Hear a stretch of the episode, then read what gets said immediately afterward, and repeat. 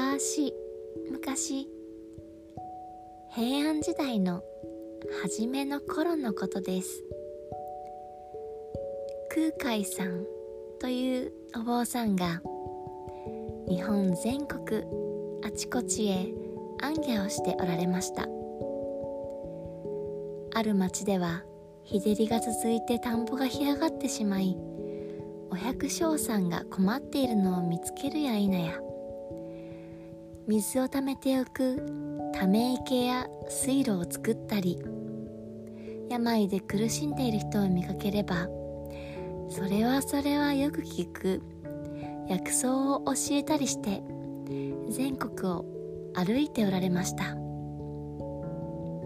ある時のことです。伊勢神宮へお参りをするため空海さんは一の本という町から道ヶ谷街道を福住という町へ向かって歩いていましたが途中で日暮れが近づいてきました。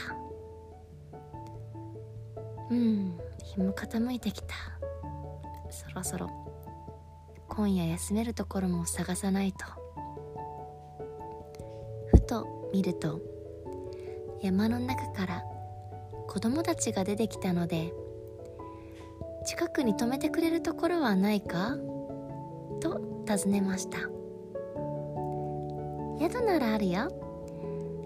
これからそっちへ帰るところや。それじゃあ案内しておくれ。ところで今頃まで何をしていたのかな？もう夕方も近いよ。と空海が聞くと栗を取りにほら見て見て。と子供たちは無邪気に両手いっぱいに取ってきた栗を差し出しました。空海さんは「ああよく実がなっているね。立派な栗だ」ではお礼にもう一度実がなるようにおまじないをしてあげよう。と言って持っていた尺状で栗の木の上をスッと撫でるようにして呪文を途絶えました。よし。一月ほどしたらまたここに来てみなさい。今取ったところにもまたくぐりがなっているから。そうして空海さんは子供たちと一緒に村に向かわれました。その後子供たちが一月経って行ってみるとえ本当に栗がなってる。あんなにいっぱい取ったのに。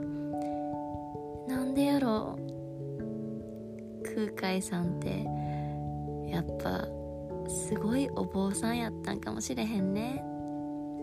と話していました。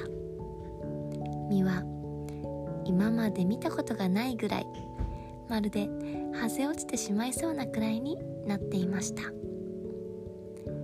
これ以来この奈良の福住の村には栗の木は2回花をつけ2回実がなるという栗の木があるそうです。おしまい。